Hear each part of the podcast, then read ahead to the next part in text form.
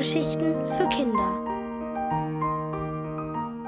Der magische Wischmopp von Silke Wolfrum.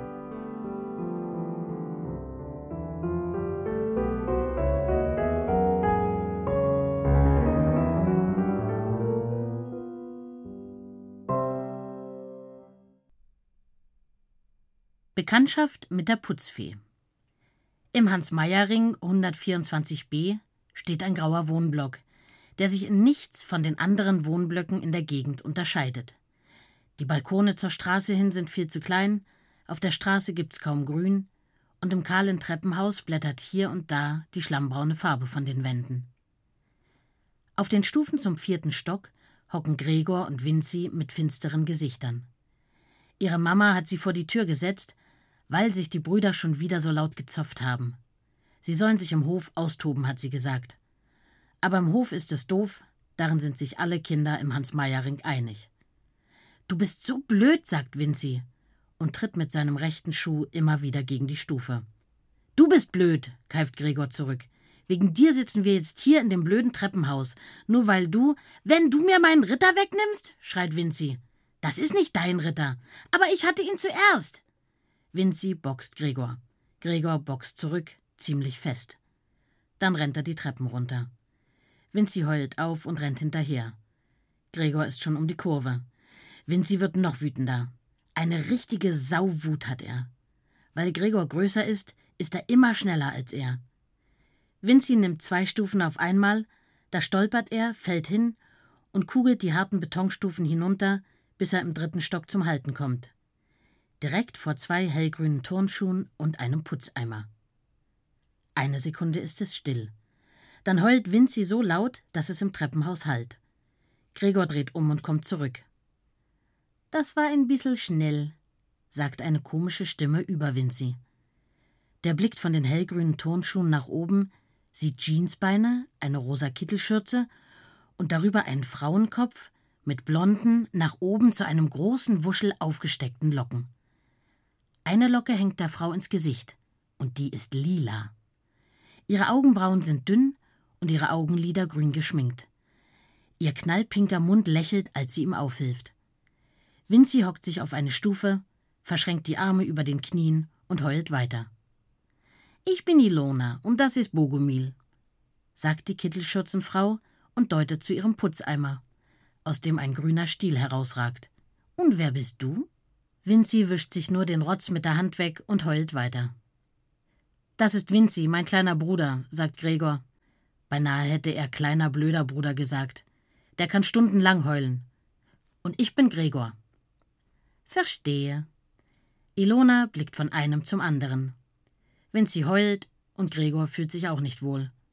Zum Glück scheint seinem Bruder nichts passiert zu sein. Denke, das ist ein Fall für Bogomil. Ilona zieht ihren Wischmopp aus dem Putzeimer. Er besteht aus einem Stiel mit lauter länglichen, hellrosa Putzlappen. Wer ist Bogomil? Gregor sieht sich um. Mein Wischmopp. Ilonas Stimme senkt sich. Ist natürlich nicht irgendein Wischmopp, ist magisch. Hä? Was ist der? denkt Gregor. Aber da drückt Ilona ihm schon das Ende einer Wäscheleine in die Hand. Bitte halt mal das da und stell dich dahin. Sie schiebt ihn an die Wand. Das andere Ende der Wäscheleine knotet sie am Treppengeländer fest. Aus der riesigen Tasche ihrer Kittelschürze zieht sie eine schwarze Mülltüte, reißt sie auseinander und macht sie mit zwei Wäscheklammern an der Schnur fest.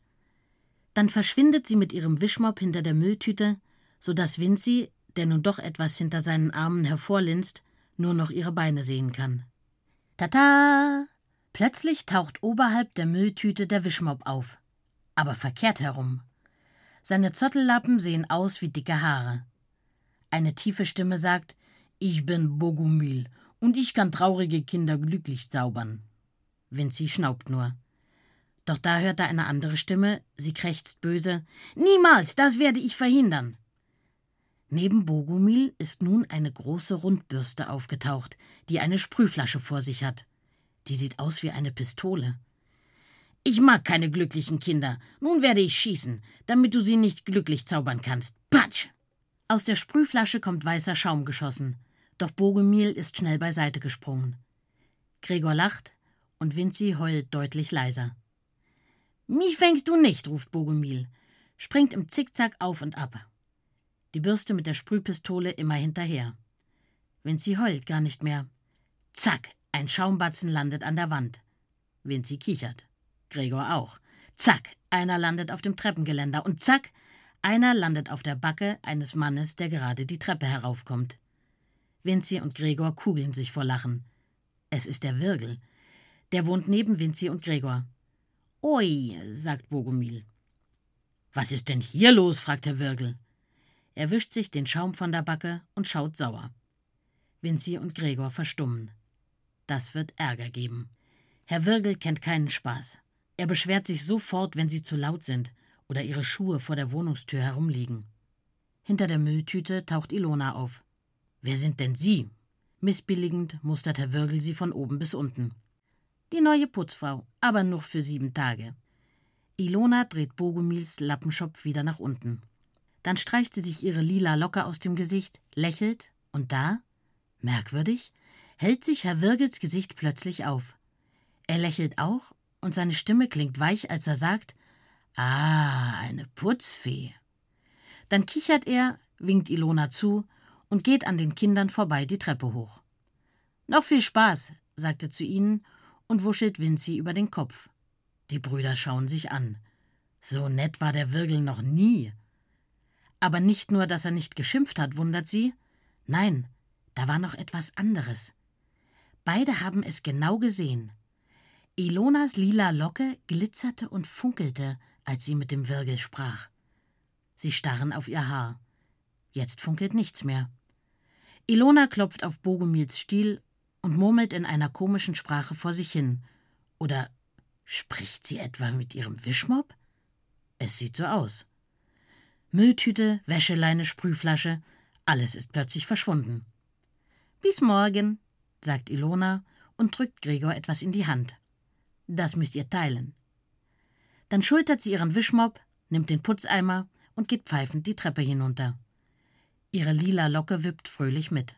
In Gregors Hand liegt ein rechteckiger Bonbon, eingewickelt in lila Glitzerpapier.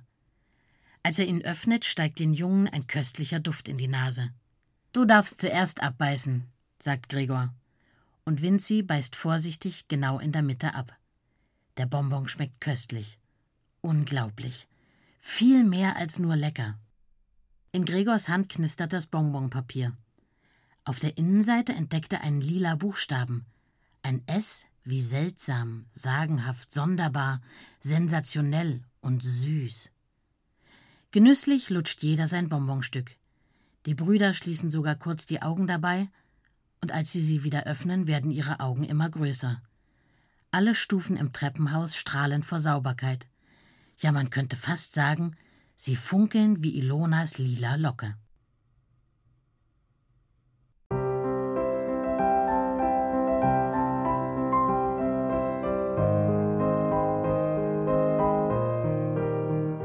Ihr hörtet Der magische Wischmopp von Silke Wolfrum, gelesen von Tilla Kratochwil. Ohrenbär. Hörgeschichten für Kinder in Radio und Podcast.